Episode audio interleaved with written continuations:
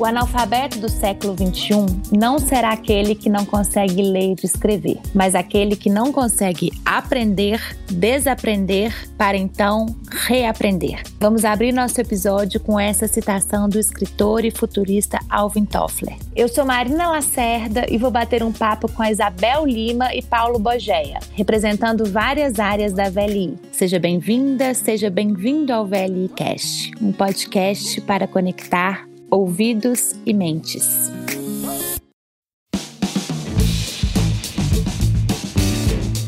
Isabel e Bogeia, sejam muito bem-vindos. Nós vamos começar o nosso episódio de lifelong learning, de aprendizagem ao longo da vida, ou de capacidade de aprender, desaprender e reaprender, com uma apresentação de vocês e o que, que essa expressão lifelong learning, que é tão utilizada atualmente, significa para vocês? Podemos começar com você, Isabel? Obrigada, primeiramente, né, pelo convite. Meu nome é Isabel Lima, eu sou supervisora do Centro de Controle Operacional Multimodal, o famoso rodoviário. Estou na VLI há aproximadamente 10 anos e o lifelong learning, para mim, é a capacidade que o indivíduo tem em aprender constantemente ao longo de toda a sua vida. Ótimo. Bageia, se apresente para nós, por favor. Oi, Marina, obrigado pelo convite. Me chamo Paulo Bogeia, estou trabalhando na VLI há dois anos e atualmente sou responsável pelas operações de terminais e porto do Corredor Centro-Leste, que abrange de Minas Gerais até o Espírito Santo. E na minha percepção, o lifelong learning é aquilo que a gente aprende ao longo da nossa carreira de maneira prática, durante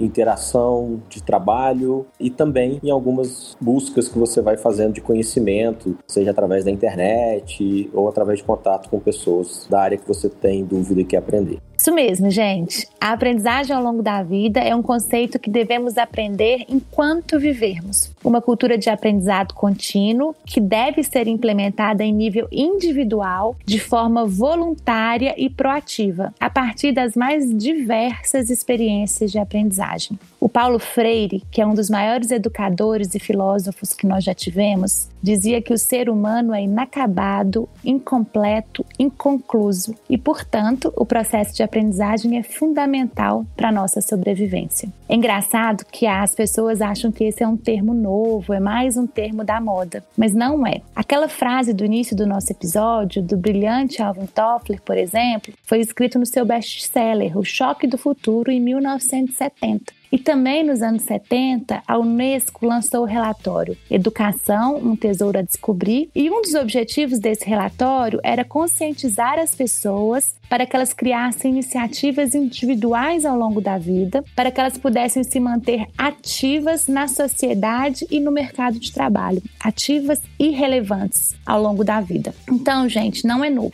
Mas no ponto de vista de vocês, Isabel e Bogeia, por que nunca se usou tanto essa expressão como agora? Por que nesse momento está se fazendo tão presente em nossas vidas e por que que nunca foi tão importante termos a capacidade de aprender, desaprender para então reaprender? Acho que hoje em dia a gente acabou tendo essa expressão muito mais utilizada pela velocidade com que as coisas estão acontecendo, pelas mudanças nesse momento. Vamos lembrar desse ano de 2020. A gente começou o ano e aí de repente apareceu o Covid e todas as pessoas, todas as empresas tiveram que aprender a conviver com isso e tiveram que aprender na prática. Cada dia tinha uma novidade, você tinha que fazer uma nova adequação, aprender, se preparar. Isso acabou reforçando esse termo, né? Porque não teve uma escola formal para você aprender a conviver com esse momento atual. E então as pessoas acabaram observando que isso é uma necessidade, que isso vai acontecendo naturalmente ao longo da sua carreira profissional. Quando você começa lá recém-formado, você teve uma educação formal. Depois disso você passou e começou a trabalhar, você acaba tendo uma série de aprendizados com profissionais que passam ao longo da tua vida e com as experiências que você teve durante esse momento profissional.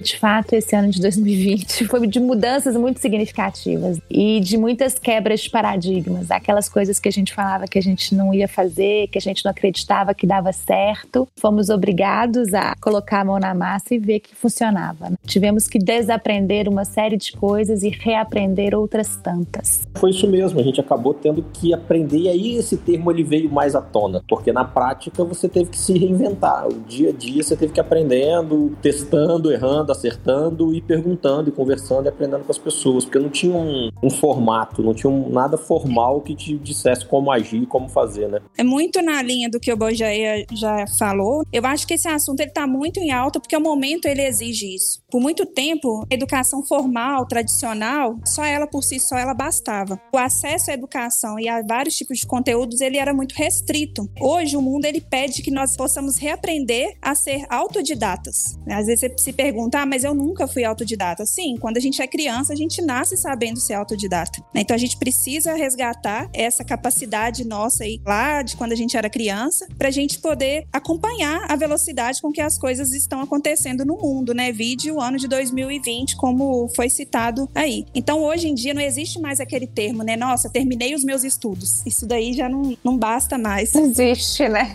Não, não para de estudar nunca. A gente não para de estudar e aprender nunca, porque tem muita coisa que a gente precisa no nosso dia a dia que a gente não aprende com a educação formal. Por exemplo, alguns soft skills. Eu aprendi na faculdade de engenharia a fazer integral e derivada, mas eu não aprendi a liderar pessoas, eu não aprendi inteligência emocional. Então, essas coisas eu preciso aprender todos os dias. E por isso que o momento exige isso. Esse modelo tradicional de educação, aquele que você adquiria seu conhecimento até 20 e poucos anos, após uma graduação, talvez uma pós, e depois você transformava esse conhecimento adquirido em experiência, definitivamente não funciona mais. Outra coisa que eu acho que é importante a gente esclarecer para os nossos ouvintes é que essa aprendizagem, ela não se limita aos espaços de aprendizagens formais, que a gente pode aprender das mais diversas formas, beber de inúmeras fontes. Vocês poderiam contar um pouco para a gente como é que vocês praticam o lifelong learning na vida de vocês? Então, Marina, na minha vida, eu conto com o apoio de ferramentas disponibilizadas. Vou dar o exemplo aqui da VLI. A VLI hoje ela tem um programa, né, um modelo de aprendizagem que não é da VLI, né, ele já existe há mais de 50 anos, que é o 70-20-10, onde 70% da sua aprendizagem ela consiste em trocas de experiências, on the job, pôr a mão na massa. Fora esse modelo de aprendizagem do 70-20-10, eu utilizo também ali naquela parte ali do 20 do 10 de outras ferramentas ferramentas. Por exemplo, eu utilizo meus tempos vagos assistindo TEDs, audiobooks, eu gosto muito, principalmente enquanto eu estou fazendo alguma tarefa, outra tarefa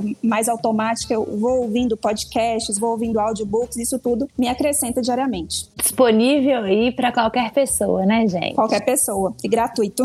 Exatamente. E você, Bogeia, conta pra gente as suas fontes, de onde você bebe, Bogeia? Eu aproveito a internet, muitas vezes eu brinco que eu vou lá no Google quando aparece alguma coisa que eu não conheço, pesquiso e aí acabo descobrindo alguém que já escreveu sobre o assunto ou que tem um conhecimento maior e vou buscando informação. Como a Isabel já citou na VLI, né, a gente segue muito esse modelo 70 20 10. A gente também aproveita aprendendo muito no dia a dia, no trabalho, com os colegas ou interação com os clientes. Isso também ajuda muito no aprendizado. Eu aproveito também muito os podcasts que a gente está fazendo aqui hoje, acaba ouvindo né, e aprendendo com as experiências das outras pessoas e seminários. O trabalho agora maior que a gente teve, eu acho que foi nesse período da pandemia, foi filtrar aquilo que a gente deve ver, porque a gente também teve uma enxurrada de informação online que antes você não tinha talvez tão disponível e com a pandemia isso apareceu. Então uma das coisas que eu tive que aprender nesse período também foi a organizar melhor e selecionar melhor aquilo que eu queria aprender mais um pouco. Como é importante a gente escolher para direcionar qual informação a gente quer, aonde a gente quer aprofundar um pouco mais, porque hoje a disponibilidade aumentou muito, né? Exatamente, Bogé. Não tem jeito da gente falar de lifelong learning sem falar de duas palavras que estão muito associadas a isso. A primeira delas é o protagonismo e a segunda delas é a curadoria. Isso que o Bogéia falou, a importância de selecionar as informações que a gente vai ter acesso. Mas vamos começar falando do protagonismo. É importante que a gente tenha em mente que a responsabilidade pela aprendizagem e pelo desenvolvimento é de cada um de nós. Não é da organização, não é da companhia. Todas essas plataformas de aprendizado que o Bogé e a Isabel citaram, né? As TEDs, os webinars, as lives, podcasts, estão aí para quem quiser, estão disponíveis para que a gente tenha acesso. É importante a gente lembrar também que as melhores universidades do mundo, a Harvard, Stanford, Yale, MIT, todas elas possuem cursos gratuitos e online. Então é importante a gente ressaltar que essas possibilidades elas estão aí e elas não precisam estar diretamente ligadas à sua área de atuação. Até porque a gente já sabe, a gente já conversou em outros episódios sobre a questão da multidisciplinaridade e o tanto que ela é uma característica importante e valiosa para os profissionais protagonistas. Eu acho que a gente pode afirmar, gente, que o mindset do lifelong learning desponta também como um valioso diferencial competitivo. O que, que vocês acham? Com certeza, o lifelong learning ele demonstra que você está tomando a frente da tua carreira, demonstra que você está interessado em se desenvolver, você está interessado em ver coisas novas e aprender coisas novas. Então acho que tem tudo a ver sim. Então, Marina, eu reforço isso sempre com a minha equipe, que cada um é responsável pela sua carreira. Às vezes eu escuto muito, assim, às vezes um feedback, num bate-papo. Ah, Isabel, teve pouco treinamento esse ano, aqueles treinamentos presenciais, que o líder ia ali e direcionava o funcionário. O que eu costumo dizer é que a empresa ela dá um empurrão. Vou citar novamente aqui o exemplo da VLI. Né? A VLI ela tem um portal de universidade. O funcionário que quer, ele tem lá um monte de treinamentos, um repertório assim enorme de treinamentos disponíveis, livros e artigos por exemplo, em uma área operacional, você tem que cumprir um turno e naquele momento ali você sente que suas atividades do dia elas finalizaram, por que não abrir um portal e estudar um pouco, né? Porque está ali disponível. Vai se diferenciar quem for atrás desse conhecimento, né? Dessa fonte. Eu fiquei refletindo um pouco aqui, pesquisando, né? E pensando sobre o nosso podcast aqui de hoje. E eu lembrei que quando eu era pequena, quando eu precisava fazer um trabalho de escola, eu tinha um vizinho que era o único vizinho da rua, que era uma pessoa com uma condição melhor, que tinha a Barça. Barça valia ouro, né? Nossa, e eu ia lá, ficava a tarde inteira pesquisando na Barça, fazia o meu trabalho, né, manuscrito. E hoje, gente, hoje a Barça, ela tá na palma da mão da gente e tantos outros conteúdos. Então vai se diferenciar em relação às outras pessoas aquele que for atrás da fonte e do conteúdo que tem disponível para ele. Você fez um paralelo aí muito interessante, porque antes existia algumas pessoas que tinham acesso a esse conhecimento. Hoje em dia ele tá aí disponível disponível para todos nós, mas basta querer. Precisa existir esse comportamento protagonista. E infelizmente, a gente foi ensinada a terceirizar a nossa aprendizagem, assim como a gente foi ensinada a terceirizar a nossa carreira, né? A deixar com que as outras pessoas determinassem o que, o como e quando a gente tem que aprender alguma coisa. E no processo de aprendizagem ao longo da vida, essa escolha, ela volta para cada um de nós. A aprendizagem ela passa a ser intencional e nós, enquanto aprendizes, somos autorreguladores desse processo.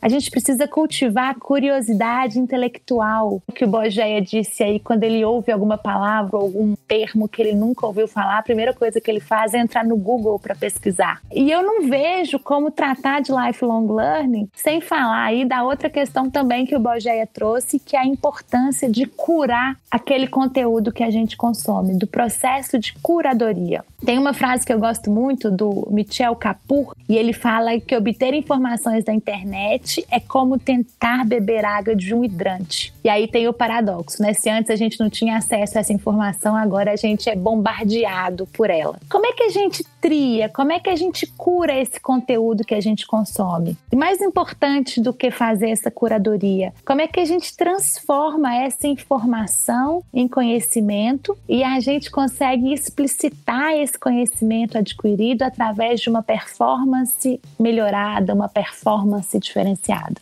Eu acredito muito que a gente consegue filtrar essa informação quando você direciona aquilo que você quer aprender naquele momento. Você tem muita informação e tem muita informação que pode não te ser útil se você não souber filtrar, souber direcionar para o que você está precisando naquele momento. Tem algumas coisas que você vai usar mais para frente e até para você otimizar o seu tempo, para você ter o tempo adequado e conseguir dividir bem o seu dia entre o trabalho, o seu aprendizado seus hobbies, tua família, enfim, é importante você focar naquilo que é relevante no momento e depois você busca a abrangência daquela informação. E às vezes, quando eu estou pesquisando na internet, que começa a vir muita informação, eu tento buscar qual fonte é mais confiável para esse assunto. Talvez uma universidade de referência, igual você trouxe, né? Muitas universidades, hoje a maior parte delas tem muito conteúdo online. Então eu acabo buscando uma universidade de referência para aquele assunto, de forma que eu consiga direcionar mais o meu aprendizado e tentar ser mais rápido e consistente. E aí, com isso, tentar transformar isso no meu dia a dia, seja na gestão das pessoas, do time, seja aplicando numa tarefa que você está executando e que possa mostrar e compartilhar com os colegas. Sigo muito nessa linha.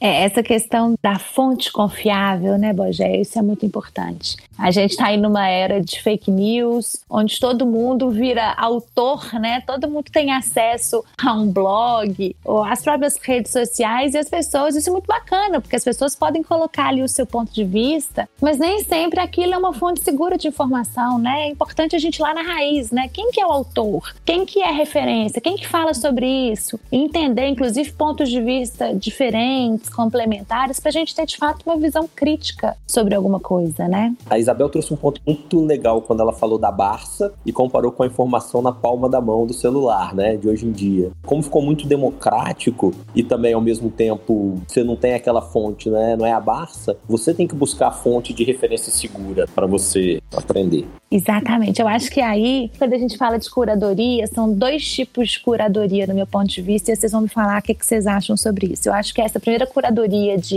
essa fonte é ok, eu conheço esse autor, é confiável, essa é uma forma. E a segunda forma é, mesmo que isso seja muito interessante, isso está sendo divulgado por uma escola de negócios renomada, isso é muito legal, mas assim, nesse momento isso faz sentido para mim, eu já tô com uma série de coisas acontecendo ao meu redor, eu já tô com uma série de estímulos, eu já tenho centenas de reuniões diárias. Isso é muito legal, mas eu preciso de fazer isso agora, ou eu posso salvar isso aqui no meu computador, salvar esse link, salvar esse artigo e ter acesso a isso em um outro momento, né? Eu acho que isso é uma análise que a gente precisa de fazer também na nossa vida, especialmente nesse momento que a gente está passando, centenas de conteúdo online. Espera um pouco, né? Deixa eu respirar e vou guardar esse conteúdo aqui porque em algum momento ele vai ser relevante para mim, mas eu não necessariamente preciso de consumir isso tudo agora. Verdade. Marina, quando você comenta aí sobre curadoria, eu trago também aqui para o meu dia a dia uma pergunta que eu sempre faço aqui para minha equipe. O que te brilha os olhos?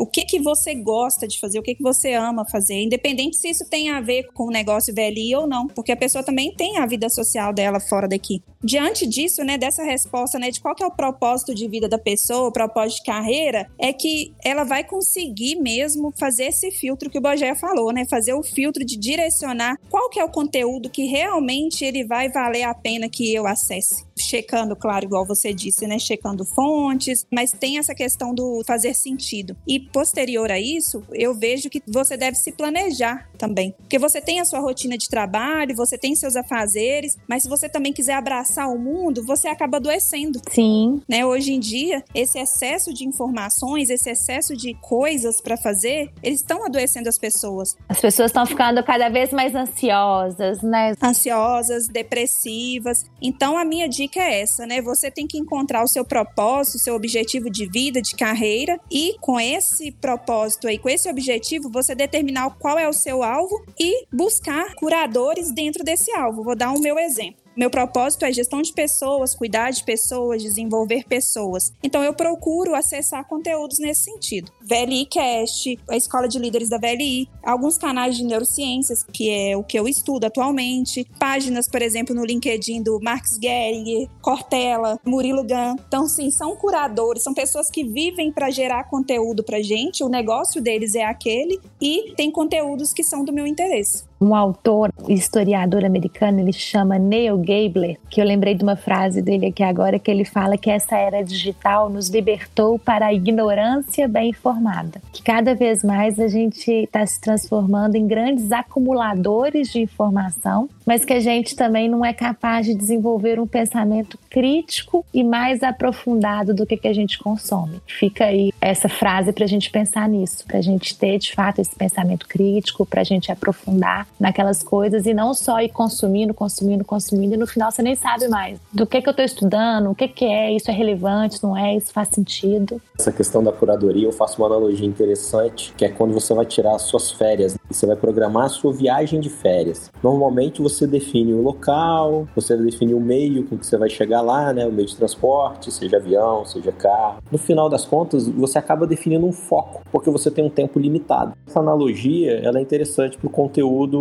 da questão do trabalho, do seu desenvolvimento, né? Você tem que definir um foco, igual a Isabela colocou, e tem que limitar também a questão do tempo para que você de fato consiga fazer o equilíbrio entre todos os seus momentos de vida né? pessoal, profissional, o momento também que você está desenvolvendo. Quando você define para onde você vai, você mais ou menos direcionou o que você quer curtir e aproveitar naquele momento. Seja uma praia, seja uma montanha, seja um museu, coisa do tipo. Tem uma expressão que eu ouvi que chama FOMO, Fear of Missing Out, que significa medo de ficar por fora. E a gente tem esse FOMO, né? O que está acontecendo no mundo? Eu não vi esse webinar, eu perdi essa TED, me mandaram esse artigo que é imperdível e eu ainda não tive acesso. Ah, mas é um relatório novo da Deloitte e eu ainda não consegui ler. E a gente fica nesse sofrimento, né? Eu tô perdendo, tá acontecendo alguma coisa e eu não tô tendo acesso. E que a gente precisa de virar a chave do FOMO pro JOMO, que é o Joy of missing out, que é a alegria de estar por fora. Que a partir do momento que você faz essas escolhas, né, do que que eu vou consumir, que você fica absolutamente tranquilo quando você exclui algumas coisas da sua vida e fala, olha, isso aqui eu não quero ter acesso agora, isso aqui não é prioridade para mim nesse momento. E aí, ao invés de você sofrer, você fica alegre, né? Você fica aliviado, você não fica tão ansioso. E eu acho que a gente tem que caminhar para esse lugar você falando disso aí, eu tive um treinamento que foi um dos melhores treinamentos que eu já fiz aqui na VLI. E no final do treinamento, a instrutora nos ensinou você criar os alertas de notícias do Google. Porque aí, todos os dias de manhã você só filtra aquelas notícias que realmente te interessam. Nossa, isso para mim foi uma descoberta fantástica. E eu sempre dou essa dica para as pessoas também, porque é muito bom. Aí eu vou sempre lá, assuntos de liderança ou alguma coisa do agronegócio, que é o mercado que a gente trabalha, caminhoneiros, caminhões. Então eu filtro só essas notícias. Lá que chegam para mim aqui no meu no Google Notícias. Você já fez a virada de chave? Já fiz a virada de chave. Pro Jomo. Isso.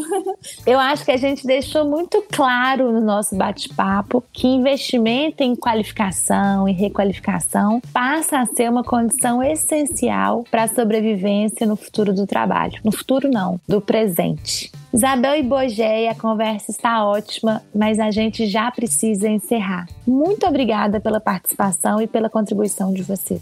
Marina, muito obrigada de coração, né, por poder participar aqui, por poder dividir um pouquinho da minha experiência, da minha trajetória aqui com vocês e poder aprender também com vocês. Estou muito feliz. Prazer foi nosso, Isabel. Marina e Isabel, obrigado pela oportunidade de estar aqui junto com vocês, compartilhando um pouco né, da minha história, do meu conhecimento e aprendendo também com a história e com o conhecimento de vocês. Obrigado mesmo. Ótimo, Bogé, prazer também foi nosso. Estamos chegando ao final da nossa temporada da Minha Carreira Cuido Eu. Eu queria agradecer também a você, ouvinte, por nos acompanhar. Conversamos sobre o feedback e a importância dessa ferramenta como processo de desenvolvimento, sobre protagonismo de carreira, a importância de sermos cada vez mais profissionais proteanos. Conversamos sobre o mundo VUCA e as competências necessárias para transitar nesse mundo, sobre a importância do autoconhecimento para que a gente tome decisões decisões cada vez mais acertadas e conectadas com os nossos valores da nossa carreira. Estamos fechando com o Lifelong Learning, a necessidade de aprendizagem ao longo da vida, de aprender desaprender e reaprender. Lembre-se que essa jornada não tem fim. VLIcast, um podcast para conectar ouvidos e mentes.